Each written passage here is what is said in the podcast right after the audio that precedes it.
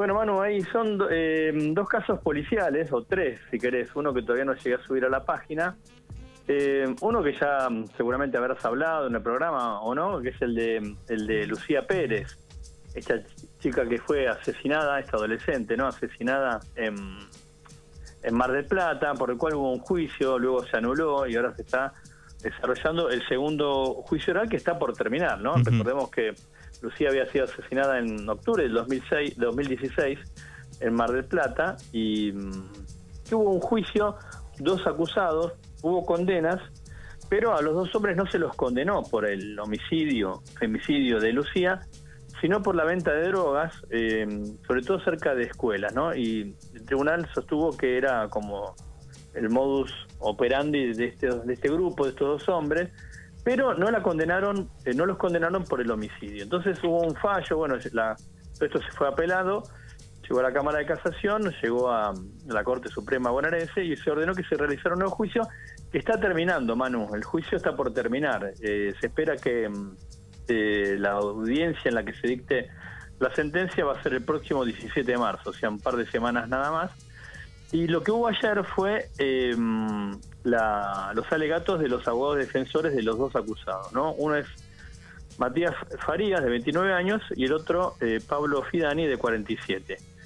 Eh, ¿Qué sostienen las defensas, a diferencia de lo que eh, apeló, sí, sostuvo la Fiscalía la semana pasada? Es que los dos son inocentes, que no hubo que no hubo una violación, sino sobre todo la abogada defensora de Farías, del más joven, dice que hubo relaciones sexuales pero que fueron consentidas y que mm, la muerte de Lucía fue consecuencia de la ingesta de, drogas, ¿no? O sea, sea de cocaína como de marihuana. Y eh, se contrapone, digamos, lo que mm, sostiene la defensa con lo que sostuvo la fiscalía en su alegato, que eh, hubo un suministro de drogas adrede hacia Lucía, que eh, eh, este hombre Faría sabía que ella era consumidora y que a propósito, digamos, le dio las drogas en forma, si querés, gratuita o le ofreció como para tentarla, para llevarla a su casa y abusar de ella eh, sexualmente. E, esa fue la gran controversia del primer juicio, ¿no? Que mm, los, los jueces dijeron que no había habido eh, elementos para sostener que ellos la mataron, sino que la muerte eh, puede haber sido justamente por el consumo de drogas. Y es lo que se vuelve entonces a plantear ahora, por lo menos por parte de la defensa, ¿no? que no hubo un abuso sexual ni, uno, ni un homicidio, eh, sino que esto fue consecuencia del consumo de drogas y que ella había estado efectivamente con Faría, eh, pero por su propia decisión, ¿no? Así que esto es como lo que va, lo que tiene que resolver ahora el tribunal. Si efectivamente a Lucía la mataron, después de haber abusado de ella sexualmente, o, em, bueno, fue justamente consecuencia su muerte del consumo de estupefacientes. Claramente la Fiscalía sostiene que eh, em, Lucía era una chica que tenía problemas de consumo, o sea, problemas de adicciones, este, eso implica un grado de vulnerabilidad.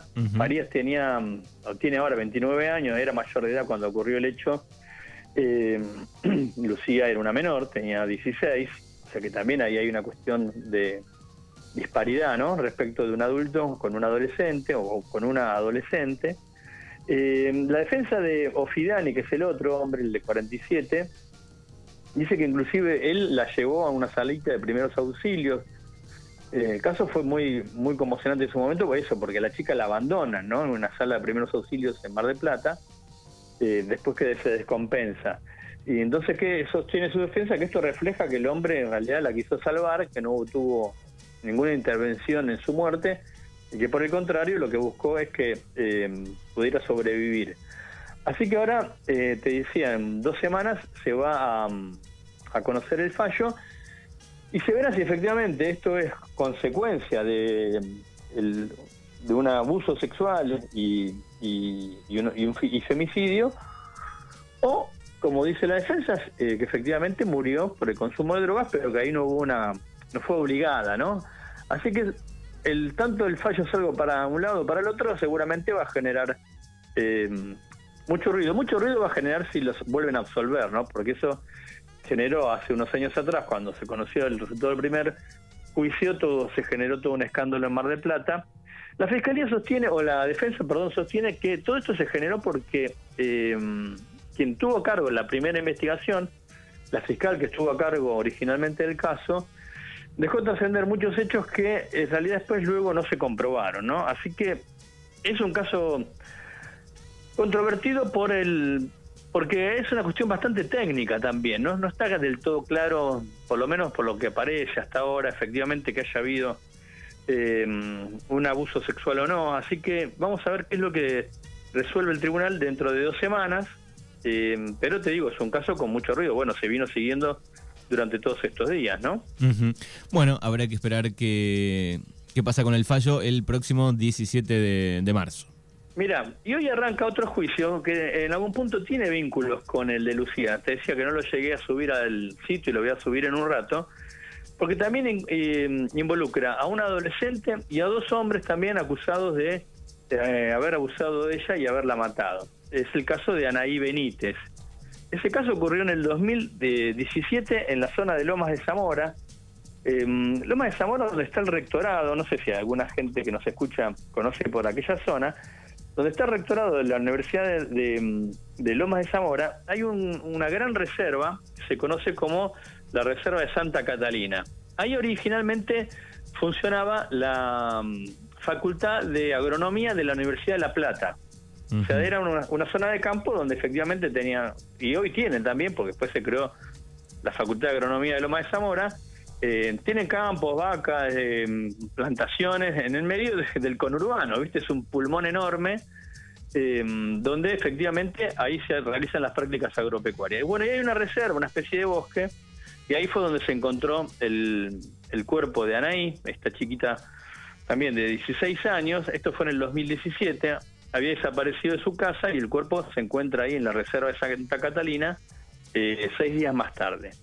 El caso también fue, por eso te lo quería contar relacionado con lo de lo de Lucía, porque fue también muy controvertido. Hubo dos hombres que fueron a juicio oral, uno de ellos en el medio del debate que queda separado del proceso, eh, porque se considera que no, que no estaba en condiciones de seguir el juicio oral, eh, porque se consideraba que era un hombre con problemas de salud mental, ¿no? O sea, que no que no podía eh, entender lo que estaba ocurriendo, digamos, ¿no? Entonces, por eso no, no, no se lo sigue juzgando. Eh, el, juicio sigue respecto del otro acusado, Marcos Bazán, y termina siendo condenado a, a prisión. Pero ¿qué pasa? Este caso es apelado y también llega a a la Corte Suprema, primero la Cámara de Casación eh, de la provincia de Buenos Aires, luego a la Suprema Corte eh, bonaerense, y, ordena que se realice un nuevo juicio y que, que se los vuelva a jugar a los dos, tanto al que se le había declarado inimputable como a Marcos Bazán, que era el principal acusado, ¿no? Bueno, el juicio arranca hoy de nuevo. Y la controversia que tiene este caso también eh, es que en el caso de Bazán, el principal acusado, un hombre de 39 años, eh, lo defiende una, una organización que se llama eh, Innocence Project Argentina, que la encabeza Manuel Garrido, que es un prestigioso abogado, que defiende casos de imputados o acusados sin condena o sin pruebas evidentes, cuando toman casos cuando están eh, tienen la evidencia de que hay una violación de los derechos del acusado por parte del Estado, ¿no? O sea, ahí te digo que el caso más controvertido el de Lucía, porque Garrido, que es una persona que yo conozco, traté muchas veces, sostiene que este caso no hay elementos para condenar a Bazán.